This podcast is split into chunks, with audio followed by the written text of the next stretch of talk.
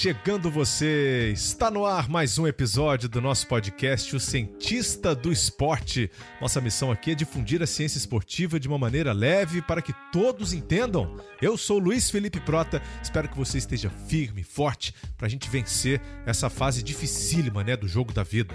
Como sempre faço aqui no começo dos nossos episódios, lembro também que você pode assinar o nosso podcast nos aplicativos da Apple, Google, Castbox, tantos outros para facilitar bastante a sua vida e você também pode aproveitar para avaliar o nosso podcast nesses aplicativos aí, para que mais pessoas cheguem até ele, para que mais pessoas passem a conhecer um pouco mais esse trabalho.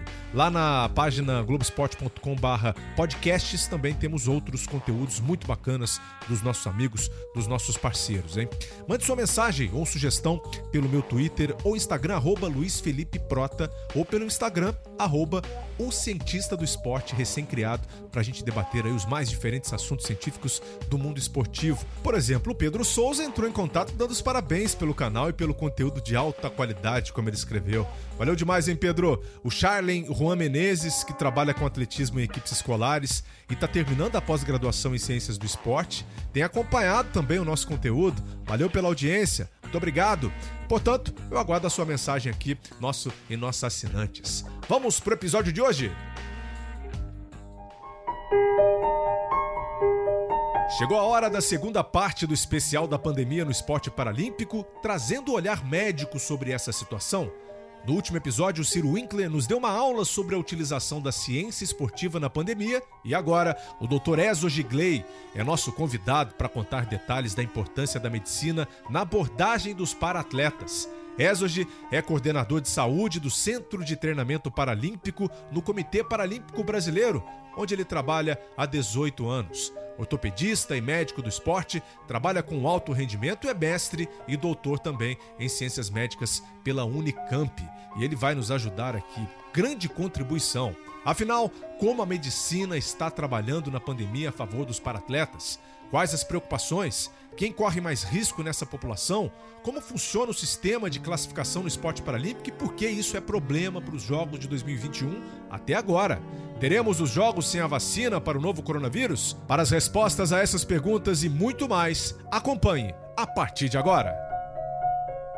Estou na linha com o médico, o Dr. Ezogi Clay ele é médico do Comitê Paralímpico Brasileiro, coordenador de saúde do Centro de Treinamento Paralímpico, situado em São Paulo, e vai bater um papo hoje aqui com a gente, é, não só sobre a importância né, do médico também no esporte paralímpico, mas para situar a gente também como que o comitê vem trabalhando junto aos atletas nessa pandemia do, do novo coronavírus. Seja muito bem-vindo aqui ao Cientista do Esporte, você também que é um cientista, né, doutor Ezogi? É, seja bem-vindo ao Cientista do Esporte, como é que você está? Tudo jóia? Olá, tudo bem? Prota, é, olha, em primeiro lugar, é um prazer imenso para mim, a alegria é minha de estar aqui, de ter sido convidado para poder compartilhar um pouquinho aqui da, de conhecimento e já de antemão parabenizar a iniciativa, ela é de fato espetacular. Eu, eu sempre digo que a ciência ela é a luz no fim do túnel de muitas situações e, e o que vem sendo trazido aqui no, no, no podcast, nos veículos aí, é, traz muita, muita informação interessante e realmente informação que ali a ciência e a prática que é o mais importante, né? Tirar um pouco essa coisa da ciência num patamar inatingível. Então, de antemão, parabéns aí para vocês pelo trabalho, para você, o Guilherme Rosenghini também, eu sei que tem um trabalho espetacular é, junto da ciência e esporte na prática. Então, para mim, estou ótimo aqui. Perfeito, poxa, muito obrigado pela mensagem, né? A satisfação é toda nossa, né, de, de receber aqui profissionais como vocês, né, para a gente falar de temas é, que impactam na sociedade também. A gente tenta manter aqui também uma, uma relação direta com o que está acontecendo no momento, no nosso cotidiano, né? É, e acho que a gente não tem como fugir dessa sua, dessa sua função. Você que está já no Comitê Paralímpico há 18 anos, né? Olha só, uma história longa também de, de muita dedicação aí à, à, à ciência dentro da, da, do esporte paralímpico. É, qual que é a abordagem principal do médico no esporte paralímpico, Ezog, que você pode falar para gente?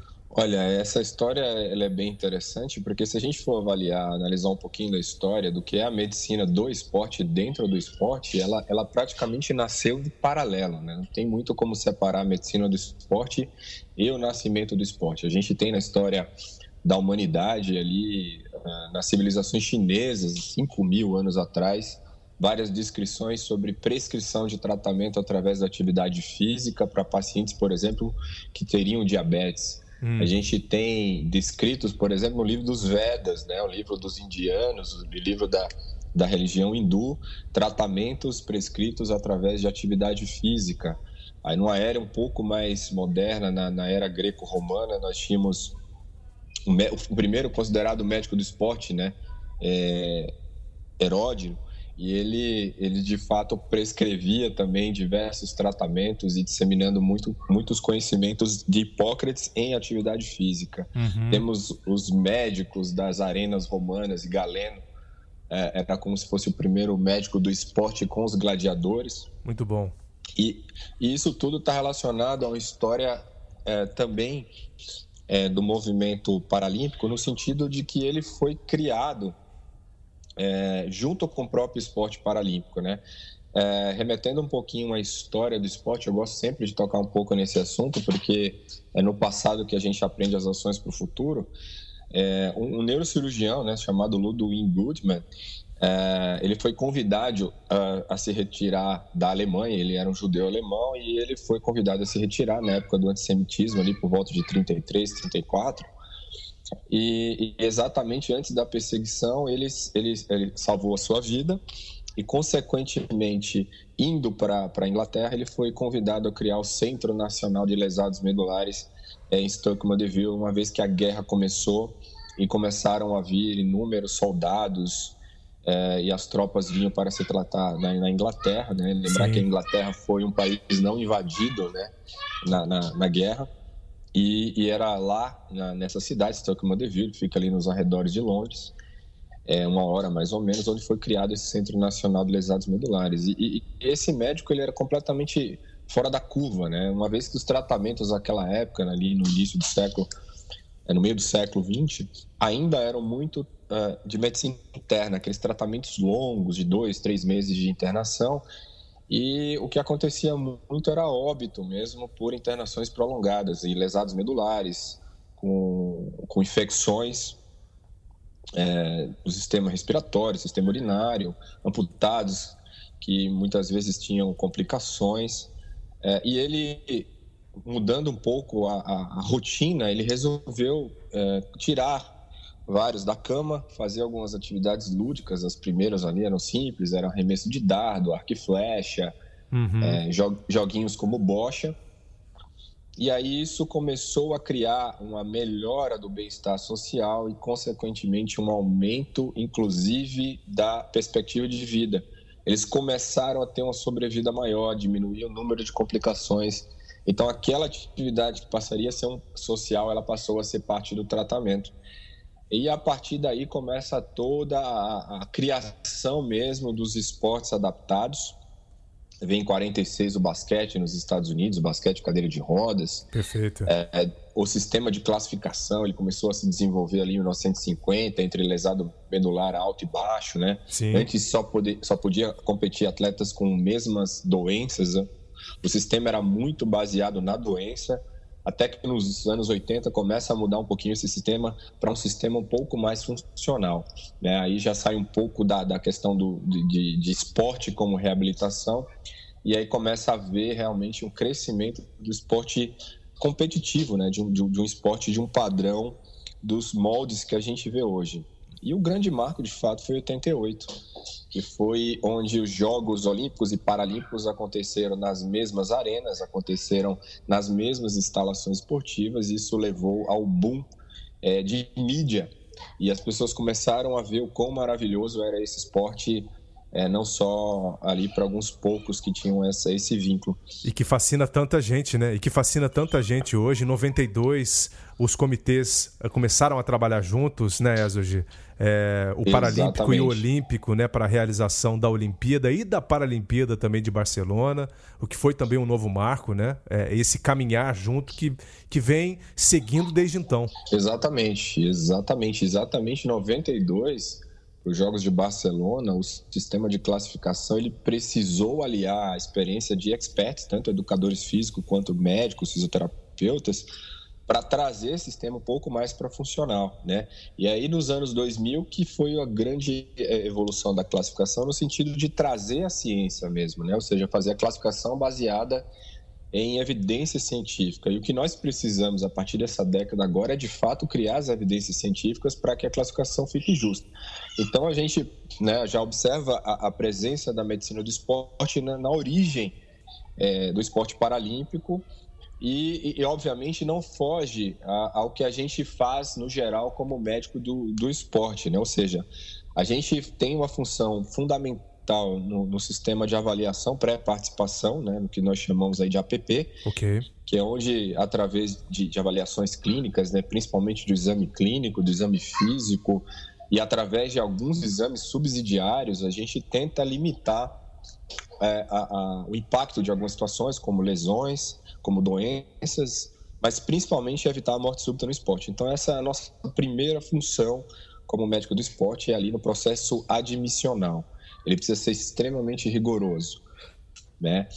Uh, uma outra mote da, da, da, medicina do esporte como um todo em suas funções é o trabalho do controle antidoping. É, é, é fundamental a presença é, do médico do esporte, tanto na parte preventiva, na parte educacional, como ali também na questão é, do, do, policiamento, das punições dos casos de doping, a presença do médico do esporte como entendedor de patologias, medicamentos, substâncias e a própria prática esportiva. Mas é legal você trazer todo esse panorama para gente, né, de, de, como foi criado o esporte paralímpico. Ele, ele, é, é, ele nasce junto, né? Ele nasce junto dessa vontade também da, das pessoas quererem e assim com a evolução do esporte, né, quererem também é, se aperfeiçoar, quererem competir, vencer. E aí entram essas classificações funcionais que a gente vai abordar mais à frente também, para tornar o esporte mais, mais justo, né? a competição mais justa, para que pessoas com uh, diferentes deficiências também possam competir entre si é, e dentro de classes uh, devidamente diferenciadas. Né? É, é bacana a gente trazer esse seu ponto de vista aqui, Ezogi. Agora, é, o que você estava vivendo antes dessa pandemia? Né? Uma preparação já com, uh, com os olhares para os Jogos Olímpicos que seriam realizados em julho. É, julho e agosto, no caso, né? Os Jogos Olímpicos em julho e os Jogos Paralímpicos em agosto. É, como que vocês foram pegos com essa onda de contaminações aqui no Brasil e como isso forçou vocês também a mudarem os rumos uh, de algumas uh, práticas, de algumas atitudes dentro do comitê? Olha, esse assunto é, é extremamente interessante e, e, como todos nessa fase de pandemia, a gente está aprendendo bastante coisa, né? Muito mais do que falando ou ensinando qualquer coisa, a gente está muito mais aprendendo. Eu acho que essa é a grande função da ciência, é simplesmente dizer, olha, isso nós não sabemos e vamos utilizar o método científico para tentar explicar a realidade. Sim. É, nós, nós estávamos aí num, processo intenso de preparação. É, lembrar a todos que, que muitos que não são do meio esportivo do alto rendimento, é que uma preparação para os jogos ela tem um ciclo pelo menos mínimo de quatro anos, mas em geral para você fazer um campeão olímpico ou paralímpico isso, isso geralmente requer pelo menos dois ciclos, três ciclos. Então sempre é um processo continuado e muito longo que tem algumas interrupções que são os jogos, né? Sim. É, e, e, e, nós estávamos exatamente nesse processo uh, de qualificatórias, trabalhando intensamente com o, o, a área técnica do, do, comitê, que é uma das funções da medicina do esporte, é esse trabalho conjunto das áreas, né, o trabalho multiprofissional. É, exatamente fazendo o, o, o polimento de, de, atletas que já estavam com, com as vagas garantidas, mas também ainda trabalhando intensamente para um grande grupo de atletas conquistar a vaga. Lembrar que as últimas vagas para os jogos são definidas, às vezes, alguns meses antes dos jogos. Então, ainda atletas estavam em, altíssimo nível de estresse intensidade de, de treinamento, e, obviamente, nessa fase tanto a, a, medicina, quanto a fisioterapia, quanto a nutrição, enfim, a psicologia, a enfermagem, né? parte de saúde do esporte, ela está ali imbuída de evitar lesões, né? De, de, de, controlar algumas consequências do treinamento. Então, nós estávamos nesse, nesse momento. O que, é, o que é interessante, a gente pode até dividir um pouco essa, essa, esse bate-papo em pré-pandemia, pandemia e pós-pandemia, né? Porque é, quando nós do esporte do alto rendimento, a gente já estava em contato com essa situação muito antes de ser, ter sido decretado pandemia. Sim. É, exatamente por essa relação internacional extremamente ampla que a gente precisa ter, né? Nós começamos a monitorar o que estava acontecendo na China, em Wuhan, então tentando buscar em tempo real os fatos, porque nós tínhamos alguns atletas e algumas delegações nossas que estavam indo ali para a região, é, para a Ásia, e o medo, o contato muito grande com os atletas, principalmente que vinham da China, era muito grande. E nessa época, o, o, e essa época eu falo ali no mês de fevereiro, nós estávamos com muito medo exatamente de contaminar nossos atletas por atletas, por exemplo, chineses ou atletas coreanos que começaram a ter alguns casos. Isso para não parecer nenhum tipo de processo xenofóbico, é, tinha que ser feito com muita cautela, né? E, e, e muito dos, das competições para a Ásia, muitos países cancelaram a ida para lá, apesar de serem competições fundamentais, às vezes para preparação, e só foi deixado nessa fase aquelas competições que de fato poderiam levar a vaga. Então foi esse nosso nosso primeiro ponto de planejamento é, é minimizar o risco de contágio dos nossos atletas, que era limitar essas competições. Perfeito, é, proteger, né? Proteger os atletas exatamente. era o, o lema principal de vocês, né? E vocês conseguiram, né? No, no, nesse primeiro momento, a reação de vocês pareceu que foi muito boa, né? Pois é, a gente tinha duas situações em relação à proteção, tanto não indo para competições internacionais, como a, a, gente conseguiu uma certa limitação de competições que nós ainda iríamos fazer no CT, é, ao ponto de limitar algumas delegações de virem, mas isso foi acontecendo de forma muito, muito rápida. Nós estávamos preparados, inclusive, para deslocar competições do centro de treinamento, que é uma estrutura extremamente grande, que tem tanto treinamento quanto competições, para lugares fora, fora de lá, para a gente proteger os nossos atletas da, da, da contaminação. É, ainda bem que os eventos foram sistematicamente sendo cancelados e a gente pôde é, descansar um pouco disso, mas era já foi o primeiro impacto, a necessidade de cancelar uma enormidade de competições que a gente ia é, ter que conduzir, né? Sim. E uma das mais dramáticas foi a nossa viagem para a Itália da natação, porque a gente o tempo inteiro entrando em contato com as autoridades locais e eles não informavam. E durante o voo, praticamente a coisa explodiu. E quando chegou lá, os atletas foram informados que a competição tinha sido cancelada e eles tinham que voltar para casa, enfim, todo aquele medo, aquele pavor de ter pego alguma coisa em aeroporto. E foi, foi feita uma operação de resgate dos atletas. Minha então, nossa. a gente, esse foi o primeiro, esse foi o primeiro impacto que a gente teve em relação à realidade. Um né? susto, né? Um susto também, porque quando os atletas estão lá fora, estão em outro país, vocês perdem completamente o controle, né? Apesar de você ter uma delegação grande é, e uma delegação muito preparada, né, para lidar com todos os paratletas, é, é, difícil de você manter o controle às vezes, principalmente numa situação pandêmica em que o vírus pode ser pego pelo ar, pode ser pego em superfícies, né? Quando a contaminação dele também é muito grande, né? Exatamente. A gente ainda tinha desconhecimento sobre é, o vírus. Hoje em dia, a infinidade de conhecimento é muito maior do que há um ou dois meses atrás. Incrível isso. E impressionante. Isso é, um, isso é uma prova de como a ciência, ela de fato faz uma diferença muito grande né, na, na, vida das pessoas. E, e, e nesse momento a gente estava uh, ah, com poucas informações para poder tomar grandes decisões.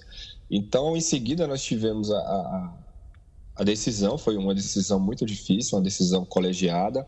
chefiada pelo presidente do Comitê Paralímpico, de fazer o cancelamento dos treinamentos, de todos os treinamentos, e o fechamento do CT. Nós fomos a primeira grande instituição esportiva brasileira a realmente fazer o fechamento da estrutura por, por motivos de, de termos uma estrutura de alto impacto em, em termos de circulação de pessoas ali no, no, CT pode circular de 3 mil a 5 mil pessoas por dia. É porque é imenso, é muita né? gente. É, é, extrema, é uma estrutura de é 95 mil, mil, metros quadrados, né? É um orgulho nosso, é um, é um dos maiores do mundo, terceiro, quarto maior do mundo, primeiro da América Latina. A gente tem essa estrutura imensa, a gente uh, uh, nem os atletas de que, que iam para os jogos, eu estava disputando vaga para os jogos, a gente permitiu que treinasse exatamente pensando na proteção à saúde dos atletas e de seus familiares. Então foi uma decisão muito difícil, é, é, não foi precoce, foi uma decisão tomada é, com dificuldade, mas foi, foi pensando na proteção à saúde. Entendi. Então... E assim, quando a gente olha para os atletas e para os paratletas, é, a gente tem que pensar também, Ezio, no, no, nos, nos variados graus de deficiência de cada um, né? Cada um tem uma limitação diferente, obviamente, mas quais seriam os paratletas assim com maior risco, né, caso fossem contaminados ou, ou, ou, caso sejam contaminados pelo coronavírus? Existe esse tipo de, de preocupação também uh, uh, por parte do comitê? Exatamente. O segundo motivo para a gente fazer o fechamento precoce e a abordagem mais protetiva foi pensar na nossa população. Né? A nossa população, a população de pessoas com, com deficiência, mesmo sendo atletas, elas em grande parte possui um risco é, mais elevado e a gente classificaria em dois grupos: o maior risco de contágio, né, de contaminação, e o maior risco de desenvolver é, complicações. Uma delegação paralímpica que vai a, a jogos tem em média 60% mais ou menos de, de atletas com, com lesões físico-motoras, 25 mais ou menos por cento de, de atletas com deficiência visual e ali 5% de deficiência intelectual. Todos esses têm é, um, um, risco uh, associado, isso baseado em trabalhos científicos, baseado em trabalhos com bom nível de evidência, uhum. inclusive trabalhos do próprio Comitê Paralímpico. Então, a gente tem ali nessa população, pelo menos uns 10 a 20% da, da, de uma delegação sendo parte do fator de risco, né, de você desenvolver a, a forma mais grave. Se a gente for e, levar e... em consideração em números aqui, por exemplo, para o Parapan-Americano, a gente teve cerca de 340 atletas, né, 337 Perfeito. atletas. Né? Então a gente Exatamente. teria aí por, por volta de 70, é, de 70 a 60 atletas que teriam um risco aumentado, né, dentro da seleção brasileira, no caso dentro da seleção brasileira, porque ali nesse grupo, quando a gente fala um pouco de patologia, né, nós temos ali os lesados medulares, eles são sempre o grupo que tem a maior quantidade de doenças, né? É, uhum. Ou seja, a, a, sua, as comorbidades que nós chamamos, as intercorrências. É, a gente fala em termos de doença numa terminologia da língua inglesa, né? ou seja, mais illness, é, diferenciando um pouco de injury, que é lesão é, muscular. Então, a população de lesado medular são os que mais têm é, esse risco, principalmente aqueles que têm lesão alta, né? A lesão alta é acima da, da sexta vértebra torácica, e aí nessa região tem a lesão do chamado plexo simpático, que é uma estrutura que fica ali ao lado da coluna torácica, que ela controla as funções vitais em boa parte, a frequência respiratória, a frequência cardíaca, é, atletas podem ter picos de pressão e podem não sustentar o drive respiratório numa internação de, por coronavírus. Então, esse pessoal de doenças neurológicas de uma forma geral, e a gente inclui também a paralisia cerebral da forma mais grave, eles têm um, um alto risco de, de, ao terem a forma grave da doença, infelizmente, irem a óbito. Uh, além disso, nesse grupo assim que nós falamos de, de maior chance de, de gravidade, a gente tem atletas que usam imunossupressores ou que têm doenças que têm imunidade suprimida, que usam medicamentos ou têm alguma abordagem cirúrgica prévia que diminuir a imunidade. Então é nesse, nesse mote de, de nesse escopo de pacientes que nós temos os de atletas que nós temos os mais arriscados. Fora o fato, em termos de contágio, os atletas, é, por exemplo, deficientes visuais, eles, eles Uhum. treinam, eles vivem a vida agrupados, né? Eles estão o tempo inteiro juntos. É, eles precisam de bengala, muleta, enfim, Ótima eles lembrança. encostam em tudo. Eles encostam em tudo. Eles uh, e não é só durante treinamento em grupo, né? O deficiente visual ele precisa muito do outro e dos outros para é, se orientar E o senso social deles não é muito, às vezes, como o nosso, que a gente tem, uma, às vezes, uma vivência um pouquinho mais à distância. Eles eles, eles estão muito próximos o tempo inteiro para conversar coisas bem simples e bem banais do dia a dia. Então, é a vida deles é assim. É, fora bengala, muleta, a, as próteses, a troca de prótese, né, a cadeira de rodas. Então, você sai de casa com a cadeira de rodas, por exemplo, você tem que higienizar toda a cadeira de rodas na volta, né, evitar é, é, tá tocando, passando em qualquer lugar. Você tem também a, a, a situação do cuidador. O cuidador é quase a mesma pessoa, ou seja, é como se fosse um único indivíduo. E se esse indivíduo vai para casa dele para depois voltar a ter um contato com o deficiente, você acaba muitas vezes colocando em risco. Então, uma espécie de um isolamento social, você tem que isolar o deficiente e o eventual cuidador. Hoje vocês têm é, algum número oficial de paratletas contaminados? O CPB vem acompanhando isso de perto? É algo que não pode ser divulgado, assim, é, é algo que está ainda fechado com vocês. Nós tivemos a notícia né, da Eliane Correia, certo? É, que acabou falecendo, a atleta do tênis de mesa paralímpico. Nós temos outras notícias tristes também em relação aos paratletas? Olha, em relação especificamente à, à, à, pandemia, ainda o resultado a gente pode dizer que é positivo, tá? Nós okay. não temos ninguém com a forma grave e a, esse processo de monitoramento se baseia muito nesse trabalho à distância que a gente vem feito.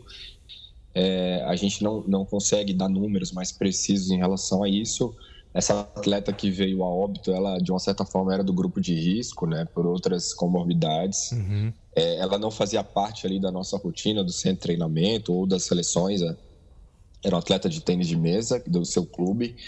E a gente teve uma, uma notícia que até pode estar relacionado à pandemia, que é o falecimento do, dos maiores atletas de bocha da história do, do Brasil, né, o, o Disseu. Perfeito e a causa, a princípio, ainda ia ser investigada, avaliada, mas a princípio era infarto agudo do miocárdio. E, e, nessa situação, apesar das avaliações pré-participação que nós fazemos, às vezes o atleta é, de esportes mais sedentários, eles, eles são sempre esses que correm risco de ter isso, às vezes, é, uhum. quando comparado a alguns esportes um pouco mais dinâmicos, né? Aí não estou falando é, levando ao, ao esforço extremo do, dos esportes dinâmicos, mas os esportes estáticos muitas vezes têm atletas com obesidade, com hipertensão. É, isso é um problema que muitas vezes a gente tem que cuidar. Entendi. E, e, e, isso acaba aumentando o fator de risco. Às vezes, com medo de ir ao hospital com sintomas a, a, cardíacos, né, dor precordial, eles acabaram é, ficando em casa. Então, a gente tem visto na estatística médica algumas situações graves, muito graves, aparecendo depois no hospital. É, infarto que chega mais tarde, apendicite que chega mais grave. Então, isso pode ter sido uma causa indireta do falecimento do, do, do atleta da Bosch. Que pena, que pena. Um dos, um dos grandes campeões né, que o Brasil Sim. conseguiu revelar no esporte paralímpico. É realmente uma pena, né? São, são, são as marcas né, dessa guerra que a gente vai vivendo, essa guerra viral, essa guerra da saúde, né? Muitos profissionais da saúde também no front, sendo acometidos também pela, pela Covid, né? Que é a doença uh, em decorrência da contaminação do vírus. A próxima pergunta que eu faço para você, Azuji, é em relação ao, ao destreinamento. Qual que é o peso do destreinamento ou do destreino né, para os paratletas? Porque muitos deles, claro, a, grande maioria não tem as mesmas condições de manter um nível de treinamento em casa eficiente, né, apesar do acompanhamento do CPB. É, e claro que essa perda de, de performance, né, de tudo aquilo que eles ganharam ao longo desses últimos dois anos, isso vai sendo perdido. Mas qual é o impacto real uh, e o peso uh, de toda essa história para eles? Olha, eu, eu, se eu for falar de uma forma mais resumida, eu posso falar que o impacto é muito grande. Tá? É, eu não estou aqui de forma nenhuma tentando trazer nenhuma notícia pessimista, é apenas quando nós falamos, fazemos uma comparação em relação ao que se espera de um atleta de ponta, a gente é, de uma certa forma, tem que ser realista em relação ao nível de impacto. O impacto é muito grande. Né? O que nós vamos fazer, obviamente, é minimizar esse impacto, tornar esse impacto bem menor. É, a primeira coisa, é, quando nós decidimos uh, fechar o centro de treinamento, de fato, foi fazer um programa de, de, de, monitoramento. E a primeira coisa desse monitoramento é falar: olha, nós estamos aqui, vocês não estão desamparados. Sim. É, nós, nós fizemos uma, uma, longa reunião com as modalidades para tirar dúvidas, né?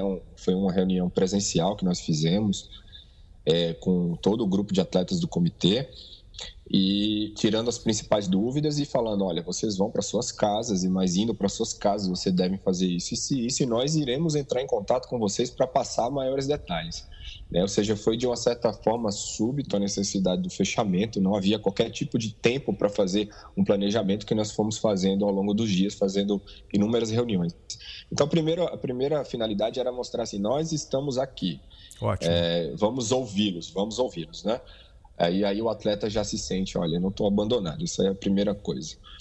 É, a segunda coisa, principalmente nós da área de saúde especificamente, foi ficar monitorando uh, realmente a presença ou não de sintomas relacionados à, à Covid, com medo de fato dos atletas poderem ter adquirido já a, a patologia nesse momento onde ela não estava tão em evidência. Aí, ainda bem que nós não tivemos nenhuma situação maior preocupante em relação a essa parte, e aí uhum. nós passamos para uma parte mais é, relativa ao treinamento e assistência do treinamento. E uma decisão difícil do nosso grupo, é, tanto diretoria quanto, enfim, superintendência, presidência, área de ciência do esporte, foi decidir o que nós vamos fazer em termos de treinamento, porque uma vez que nós fechamos o centro de treinamento, ainda iria haver os jogos. Então, nós tínhamos que tentar manter a cabeça dos atletas focados, tirar a situação de pânico em relação a viagens internacionais, em relação ao aeroporto, contato íntimo com os atletas ali no, nos jogos, uma eventual presença de público durante os jogos, manter é, o polimento, né, que é aquela fase final de treinamento para os jogos, daqueles com, com, classificação, e manter a intensidade, o nível de, de treinamento daqueles que não tinham vaga garantida. Então, a, ali foi a nossa maior dificuldade. É, de, de, como uma população extremamente heterogênea, com formas tão adaptadas de treinamento, que é o nosso centro de treinamento, fazer isso em casa. Porque uma das coisas que nós observamos há muitos anos que levou à construção do treinamento é imaginar, olha, nós precisamos de uma estrutura de altíssimo rendimento adaptada para se a gente quiser chegar é, ao topo. Então, você não ter essa estrutura é mais ou menos ir contra todo um planejamento de pelo menos uns 10 anos. Sim, né? imagino. Então, uma vez que os jogos iriam ocorrer, a, a, nossa sensação ainda era de extrema ansiedade, né? Nós tentamos fazer uh, um movimento entre médicos aí dos comitês olímpicos e paralímpicos para é, não fazer pressão, mas tentar levar para o comitê organizador, né, para o COI, para o IPC, é, qual era a base científica para os jogos é, serem de fato cancelados. Acho que é um papo que a gente pode ter a seguir, mas é, nesse momento a, a, área médica das instituições estava tentando fazer essa, essa informação. E uma vez que aí eu, eu sempre falo que esse foi o ponto da virada, eu acho que isso no esporte é, é, é, isso é muito frequente, o famoso typing point, né? o famoso ponto da virada, foi onde o Canadá ele se expressou de que não mais iria, de uma certa forma é considerado um boicote aos jogos, né? Teve divulgação de uma atleta famosa, da, da Melissa Bishop, que é, que do atletismo é, do 800 metros do Canadá, e aí levou o Canadá, de uma certa forma, a dizer que ele não iria aos jogos. Isso aí criou uma avalanche de, de pressão de todos os lados, de modo que os jogos logo em seguida foram, foram cancelados ou foram adiados, né? E aí isso mudou a nossa perspectiva. De uma certa forma, eu posso dizer que isso trouxe um pequeno relaxamento. A gente parou de se preocupar um pouco quanto à, ansiedade da viagem, o risco da viagem e ainda a participação em alto nível nos jogos. Vocês, no caso, vocês é, estavam preocupados ainda porque os jogos iriam acontecer. Essa Exatamente. era a maluquice, né? Como é que você vai pensar numa situação como essa, uma, uma situação perigosa? Onde você está colocando os seus atletas em risco. Está o tempo inteiro pensando nisso. Quando você tem essa questão resolvida, você pode pensar em outras coisas que realmente interessam para o momento, né? O tempo, o tempo, é aí que está. Essa pandemia ela está ensinando para gente que a, a tomada de decisão e o tempo são valiosíssimos. Um dia, dois dias isso tem impactos gigantescos a longo prazo, né? Nos resultados finais de vítimas, de contaminados, de impacto econômico, social, tudo isso que a gente está vivendo. Exatamente, exatamente. A decisão, às vezes baseada em poucos dados, principalmente dados científicos, enfim, sejam eles sociais, econômicos ou, ou médicos, eles acabam fazendo que a gente tome decisões que lá no futuro a gente pode questionar. Nós estamos trabalhando é, dessa forma ainda com os jogos no, no horizonte, né? Os jogos iriam acontecer ali há poucos meses, né? E ainda com algumas competições qualificatórias que poderiam acontecer. É, um outro marco aí na história do esporte da pandemia foi exatamente a decisão da NBA. Né? Uma vez que a direção da NBA viu que alguns atletas estavam é, contaminados e com sintomas importantes, é, eles viram que não era uma simples gripe, é, porque até então essa, essa disseminação de simples gripe é, tinha sido a informação que se tinha até o momento. Então, a NBA fazendo está cancelada a temporada, trouxe outro impacto gigantesco e aí veio uma avalanche de cancelamentos é, no mundo inteiro, né? É, das principais ligas do mundo. E aí, realmente, os Jogos Olímpicos e Paralímpicos ficaram por último nesse padrão de decisão. É, isso, de fato, trouxe é, ansiedade, expectativa, positivas e negativas, mas isso foi causando muita ansiedade e nós estávamos trabalhando à distância, né, uhum. é, com, com, com atletas que iriam é, representar o Brasil nos Jogos de Tóquio. Uma vez que, que ocorreu o cancelamento dos jogos, né, o adiamento dos jogos, nós começamos a traçar um novo planejamento. Então, a partir de então, é, a mensagem era para os atletas, olha, esfriem a cabeça, acalme-se porque você já tem estresse demais. Vocês têm estresse do volume de informações aí trazidos pela mídia, você tem o estresse aí dos treinadores que estavam falando para vocês treinarem em alta intensidade, você tem, enfim, os psicólogos, nutricionistas, médicos, fisioterapeutas entrando em contato para fazer ainda manter o alto nível. Então, isso aí mudou o escopo de modo que passou-se a, a, a, informar os atletas que ficassem mais tranquilos, que o objetivo, então, era, era o detreinamento ou destreinamento. E o destreinamento, ele essencialmente é você entender que você vai perder valências, né, valências físicas, é, ou valências relacionadas à prática do esporte de alto rendimento, e, e, que isso é ok, isso será controlado para que a retomada seja da melhor forma possível. Ali você tem que controlar é, o peso, principalmente, a alimentação, qual é o gesto esportivo que você quer manter, qual é a, a parte cognitiva, por exemplo, que você quer manter. E às vezes você consegue manter isso com, com treinos de, de baixa, baixa intensidade, né? Perfeito. Então, esse primeiro mês, você uh, uh, foi essa a, a, orientação, até porque os treinos em mais alta intensidade já começava a trazer um certo risco à saúde, é, de modo que a monitorização à distância poderia ter problemas, até porque isso ainda não estava totalmente sedimentado, né? Sim, sim. E um dos problemas, um dos outros problemas, na verdade, um dos muitos problemas que a gente tem né, para 2021, além das seletivas, né, das qualificatórias, é que a classificação funcional também para a competição ainda não aconteceu. Né?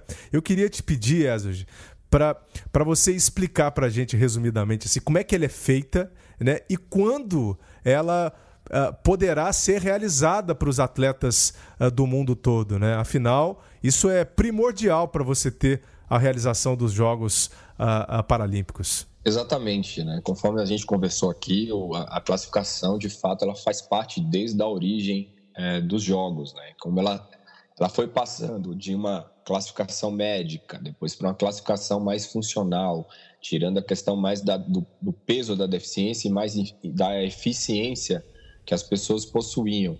Depois a inclusão da ciência como norte, né? Precisava ter base em evidência e menos opinião de experts. E agora eu até cito um certo retorno da, da medicina e da ciência para a classificação, porque é, é necessário provas de que o atleta possui aquela eficiência ou aquela deficiência. O uhum. exame se tornou um pouco mais pericial. Então, de, como é que funciona a, a, classificação hoje em dia? Né? É um processo, primeiro, contínuo. Né? eu não tenho mais um padrão de classificação que vai para a carreira inteira do atleta. Ele tem períodos de classificação e dependendo da deficiência, ela pode ser mais ou menos estática, porque por mais que uma deficiência ela seja estática, a, a modalidade esportiva ela vai evoluindo, né? Ela vai mudando, a participação ela vai, é, ela vai aumentando de modo que eu tenho ali mais participantes e aí uma deficiência que é estática, ela passa a, a, se modificar dentro da prática esportiva. Então isso é uma coisa que precisa ficar bem é, evidenciada. Okay. Uma, prim, uma primeira etapa do processo de classificação é, é a fase que nós chamamos pré-banca. Essa fase pré-banca é a fase onde a história médica do, do atleta ela é levantada. Então, o médico ele preenche um documento que chama MDF é uma sigla em inglês para um documento, um formulário de documento médico, né?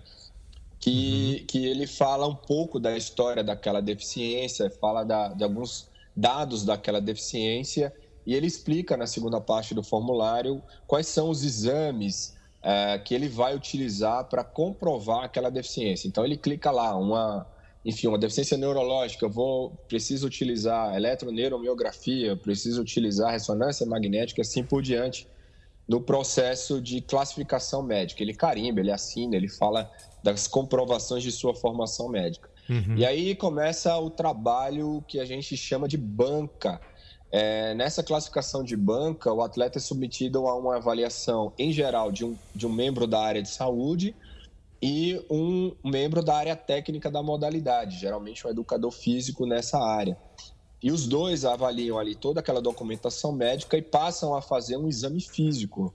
Nesse exame físico é feito, é feito muitas mensurações, né? De comprimento, diâmetro, ângulo de movimento, é, função motora, é, força muscular. Muito legal. É, utiliza essa parte de exame físico para fazer esse detalhamento, né? É, uma vez que você conclui essa fase, você faz uma espécie de pré-classificação concluída, ou seja, você determina ali uma espécie de classe prévia classe. E aí você vai então para o chamado teste funcional de modalidade. O atleta vai para uma estrutura, que é, é, a estrutura de arena ou do gesto esportivo que ele vai utilizar, por exemplo, uma cadeira de arremesso, e ele é sugerido a fazer o seu gesto esportivo, né? É sempre solicitado e ele assina uma documentação que ele chegue em pelo menos 80, 85% do seu desempenho, né? Porque às vezes propositadamente ele tenta, é, alguns atletas tentam é, ludibriar fazendo percentuais baixos do seu esforço, porque isso depois ele é de uma certa forma checado. Para ganhar uma, uma classificação mais baixa, né? Mais baixa e competir com gente com deficiência mais grave, ficar mais fácil para ele ser o campeão. É. É, vale lembrar que são seres humanos, né? É, enfim. Uh, e aí a última parte desse processo é, é, a classificação durante a competição, tá? Ela não se encerra nesses três primeiros estágios, enquanto você está na competição, o grupo de classificadores observa se tudo aquilo que eles viram nessas três fases anteriores, ele, eles se continuam dentro da classificação, porque dentro da, desculpa, dentro da competição é onde de fato o atleta usa o seu máximo, né? Uhum. E aí ele ganha uma, uma, uma tarja de, de classificação é, temporária, que uma classificação em revisão ou uma espécie de uma classificação mais definitiva que ela tem um ciclo um pouco mais longo. Então, em suma, é um processo é, extremamente complexo que, na verdade, visa tirar a deficiência como um ativo relativo ao sinal, ao final de performance, ou seja, que o resultado não seja baseado na, na diferença de deficiências, né? Ou Perfeito. seja, tudo aquilo que a gente vê, como que a ciência fala é, sobre o que é o sucesso no esporte, como talento, genética, oportunidade, capacidade de você ter treinamento, controle de lesões e doenças, a parte motivacional e ali nutrição, por exemplo, você tem que tirar a deficiência desse grupo de análise de performance. E essa é a função do, da classificação. Muito legal, olha, didático. É, deu uma aula aqui para quem não entendia ainda sobre o assunto. É, eu também passo a entender um pouquinho melhor sobre isso. É sempre bom né, a gente voltar nesse tipo de assunto, é muito legal. É, e você teria em mente, você teria uma expectativa de quando essa classificação ela poderia ser resolvida? Para os jogos de 2021, no caso, né? É, é bem interessante, Proto, porque assim, o que a classificação ela passa atualmente é o que o antidoping passou nos anos 80, anos 90, porque, veja, a grande possibilidade de você fazer testes antidoping no passado, e aí a gente tem aquela grande lembrança do, do Ben Johnson em 88, é que os, os testes eram essencialmente feitos em competição. Uhum. É, por quê? Exatamente porque a logística ela é relativamente complexa. Só que muitas vezes o teste antidoping ali ele não tinha uma correlação com o ciclo que era feito pelos atletas ou com, com a fisiologia do exercício do esporte. É, então foi vista a necessidade de fazer testes fora de competição, inclusive mais importante do que em competição. Então a classificação passa um pouco por isso, porque a classificação ela, ela é feita quase sempre na estrutura do evento, ou seja, dois, três dias antes do evento é feito o processo de classificação. Ou seja, sem ter evento esportivo internacional, porque a classificação ela é feita é, para padrões internacionais com classificadores que, que não sejam preferencialmente do seu país, ainda estamos nessa fase, ela precisa da, da competição. Então, não tendo competição qualificatória para os grandes jogos, não, não tem como fazer a classificação. Faz então, sentido. esse, process, esse processo estava sendo estudado pelo IPC, caso fosse haver os jogos, de manter as classificações anteriores, daqueles que estavam em review, se manterem é, em review e alguma outra situação atípica de protesto não ser colocado em prática, ou então voltar ao sistema que era anterior, que era classificação durante os Jogos Paralímpicos, que era uma das defesas do Andrew, quando ele assumiu a presidência do IPC, o brasileiro Andrew, de é, limitar ou acabar com as classificações nos grandes jogos. Isso aí causou para vários atletas no mundo inteiro muito constrangimento, e nós passamos por isso várias vezes principalmente aí com o caso do Clodoaldo Silva, do, do André Brasil, é. de, durante a competição a gente tem uma, uma desqualificação do atleta de modo de que ele passa a ser um atleta de ponta, de altíssimo rendimento, campeão, multicampeão, para um atleta, vamos dizer assim, comum, né, em apenas alguns minutos. Então, isso acontecendo dentro do universo de grandes jogos é, é extremamente é, difícil para o entendimento do leigo e, consequentemente, para a credibilidade dos jogos. Então, essa política de classificação dos jogos tinha sido praticamente abolida, ela ia voltar, talvez voltar por conta da manutenção dos jogos. Então, a gente precisa ainda de um calendário de retorno das competições que deveriam acontecer esse ano e a gente não sabe o que vai acontecer. Aí é realmente agora a discussão pós-pandemia, o que, que nós vamos fazer pós-pandemia, para poder ter um processo de classificação. Né? É essencialmente isso. Ótimo, ótimo. É, a grande Verônica Hipólito, né? Ela, numa declaração recente, ela chegou a dizer que nenhuma medalha de ouro vale a vida de um atleta. É forte essa, essa declaração dela, né? Você acredita que se a gente não tiver a vacina até lá, o que eu acho difícil, né? É, a gente tem mais de um ano aí para. A gente tem um ano, na verdade, para conseguir é, é, é essa vacina. É, você acha que a realização dos Jogos Paralímpicos de 2021 ela pode estar em xeque também? Ou até dos Jogos Olímpicos também? Olha, eu posso dizer que sim, que é uma afirmação verdadeira de que os Jogos o ano que vem podem ainda estar em xeque.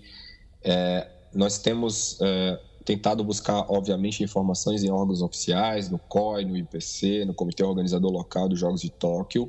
Isso não foi divulgado, mas, assim, é, corre por fora de que existe a possibilidade exatamente desse cancelamento por vários vieses, inclusive a própria é, crises pós-pandemia, retorno em novas ondas de, de, contaminação, infecção e gravidade, as questões econômicas, é, a impossibilidade de se fazer competições qualificatórias, a impossibilidade de fazer de forma também qualificada os testes antidoping em classificação. Então, assim, não dá para dizer que os jogos no ano que vem é, estão, estão garantidos, né? Essa é uma, é uma discussão complexa, é, nós vimos, inclusive, em publicações de grandes journals de, de medicina do esporte, no British Journal, no American Journal, é, é, o que a gente tem atualmente de pouco sobre esporte e Covid é exatamente esse tratamento entre o atleta ser uma comunidade de atletas ou versus um atleta ser uma commodity, né? Porque Ótimo ponto. a mídia, a, a grande mídia, né, são dois editoriais das principais revistas que trazem isso. O atleta não é uma commodity, ele não está lá como os gladiadores da, da arena, das arenas romanas, para entreter o público e se morrer, morreu. Isso não existe, né? Eles são referências de, de bem-estar. Ah, você tem ideia, a intensidade de programas de bem-estar para os atletas é extremamente grande. Existem políticas de bem-estar do atleta é, de modo a avaliar com detalhes a questão de abuso, abuso moral, abuso sexual. Então não faz sentido o atleta ir para uma competição extremamente tenso, nervoso, com risco de morrer. É, essa informação que a Verônica traz, ela é, é de extrema sensibilidade. Ela é um atleta que, que de fato, ela divulga amplamente, passou pela vida e a morte é, inúmeras vezes, inúmeras vezes, né? E ela é o maior exemplo nosso de, de superação e de divulgação desse tipo de superação.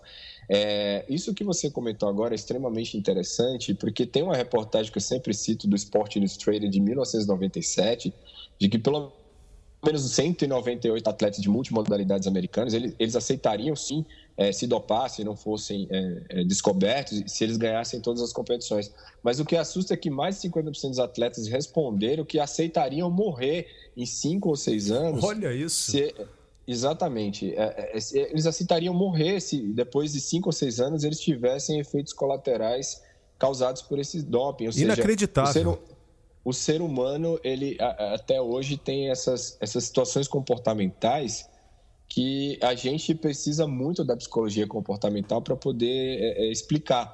Né? E, e, e, isso a gente pode trazer para a nossa realidade essa questão do extremo da vaidade humana, de colocar a vida em risco, é, que às vezes a própria comunidade de atletas eles se sentem uma commodity para eles vendem que eles são a commodity, são entretenimento, mas principalmente eles são pessoas que estão mais preocupados com a, com a vaidade. É óbvio que isso não é unânime, mas assim, isso é, isso é muito sério, isso é muito comum, né? Sim. O comportamento humano. Então você acha é... que é, além da vacina, claro, a gente vai ter que resolver outras questões fundamentais também, né? Uh, o, o, a parte socioeconômica, né, que, que, que estará devastada já nesses próximos meses é um drama que o mundo vive. É, então, acho que nós temos muitos outros pontos aí que podem impactar, sim, na realização dos jogos. Exatamente, porque assim nós não temos outro paralelo. Né? Se a gente for buscar a gripe espanhola em 1918, nessa época a gente estava vivendo a é, Primeira Guerra Mundial, os esportes eles eram extremamente amadores nessa época, época né? Se você for fazer uma, uma comparação com o que é hoje, a gente pode falar que é extremamente amador. Então a gente não tinha uma ferramenta para como é o mundo do esporte junto a uma pandemia. Então tudo é muito é muito novo. É, condicionar o retorno às competições à presença da vacina, é, eu acho é, relativamente precoce. A gente tem é, algumas vacinas bem adiantadas, alguns grupos testando já em humanos, já avaliando eficácia segurança, mas também já avaliando resultados. É possível que o, mundo bata recorde em relação a isso, mas não acredito que o retorno às competições é, é, necessitem dessa ferramenta necessariamente. É, a busca de retornos para treinamento, alguns países já estão voltando, nós estamos conversando com alguns médicos e estruturas esportivas de fora que já passaram, estão passando do pico de pandemia, eles já estão voltando, visando, enfim, os jogos, as qualificatórias, e existem alguns critérios que está sendo avaliado para retorno aos treinamentos e, consequentemente, as competições que vai, vai ser o mundo pós-pandemia, né? que vai ser completamente diferente em vários sentidos. É, é, é um experimento real que a gente está acompanhando, né? um experimento forçado é, em todos os níveis, infelizmente, e a gente não sabe ainda o resultado disso. Uh, pelo menos cada país também tem um, um desenvolvimento né, próprio uh, da, da, da, disseminação da doença, do impacto da doença também né, nas várias camadas socioeconômicas, mas a gente sabe que uh, o impacto é, é brutal, é brutal em todas as camadas da população. Ô, Ezog, para a gente amarrar aqui o assunto, eu queria e amarrar esse episódio de hoje, né? Eu queria também pegar uma última opinião sua aqui é uma visão, na verdade. Né? Como é que você enxergaria e como você enxerga, na verdade, os Jogos Paralímpicos de 2021 uh, uh, batendo o martelo aqui que ele vai acontecer? Como ele é na sua cabeça? Olha, os Jogos Paralímpicos e os Jogos Olímpicos, a gente, de uma certa forma, tem que enxergá-los juntos, porque é um evento único, as entidades são irmãs, elas trabalham extremamente próximas. É, então vamos analisar o contexto Tóquio 2020, né? Porque eles Tóquio decidiu não mudar a nomenclatura, eles estão mantendo Tóquio 2020, o comitê organizador. É, então, assim, vamos analisar o contexto como um todo. Olha, em se os jogos acontecer, eu posso te falar que é um marco da humanidade de recuperação. Eu posso dizer que será a, a, a ferramenta a ser utilizada óbvio, eu não gosto muito de fazer futurologia, mas imaginando que ele, que ele vai acontecer, eu posso dizer que ele vai ser um marco de reconciliação é, do ser humano com a vida, com a vida em grupo, com, com o graçamento e essa relação com a, com a nova normalidade, que é o que a gente é, imagina no futuro, né? Porque é, apesar de todos os cuidados que nós vamos ter com, com pós-pandemia, com aqueles atletas que eventualmente foram contaminados, a gente tem todo um critério de avaliação, inclusive reavaliação cardiológica de muitos atletas, porque uma vez que eles foram contaminados, eles podem ter feito uma injúria cardíaca, uma injúria pulmonar, que vai necessitar uma nova avaliação pré-participação a gente imagina que o mundo do esporte ele vai sobreviver e vai ser a, a, a grande referência de congraçamento do ser humano.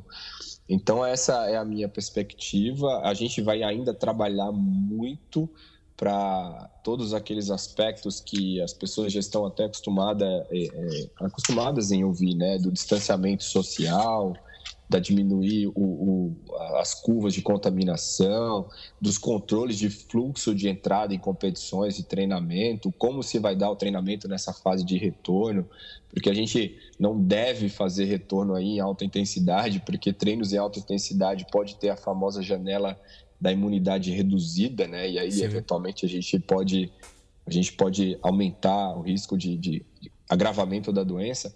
Então, apesar de todos esses cuidados, a gente acredita que o esporte vai ser essa ferramenta, é, não diria de salvação da humanidade, mas de, de dizer: olha, estamos é, recuperados desse fenômeno histórico mais um da humanidade. Muito legal, gostei da mensagem, gostei da mensagem. Espero também te encontrar num futuro próximo, pessoalmente, para a gente bater um papo sobre toda essa história. A gente vai poder olhar para trás, quem sabe, né? E, e dizer: vencemos, conseguimos passar por essa. Ezo Gigley, muito obrigado aqui pela sua contribuição, muito legal, uma aula também que você deu aqui para os nossos assinantes. É, espero te encontrar num próximo episódio, então, ok? Olha, para mim é um prazer, uma satisfação. Se você me deixar conversando, batendo papo, a gente vai ficar horas aqui conversando sobre esporte, sobre ciência. É, é, é extremamente prazeroso fazer isso. E mais uma vez parabenizar a iniciativa, é, ainda mais nessa ferramenta de podcast que eu até estou um pouco triste de não ter tido acesso antes e estou engolindo os episódios aí para aprender um pouco com todos os, os especialistas que, que, estão falando contigo aí. Prazer é todo meu, estou à disposição, vamos para frente. Muito obrigado. Um grande abraço para você. Até a próxima, então. Um abraço, querido. Tudo de bom. Primeiro de tudo, dedico essa série aos personagens brasileiros que se foram neste período né, e aos seus familiares. A Eliane Correia, atleta do tênis de mesa, e o Dirceu Pinto, tetracampeão paralímpico de bocha. Não foram e não serão esquecidos. Nessas últimas duas semanas tivemos quase duas horas de muito conhecimento por trás do esporte paralímpico e fica aqui também o meu agradecimento imenso a todos que contribuíram, ao Ciro, à Idênia, ao Exoge e a quem divulga o nosso conteúdo, como você, nós e nossos assinantes. Semana que vem tem muito mais. Até o próximo Vida Longa aos Cientistas.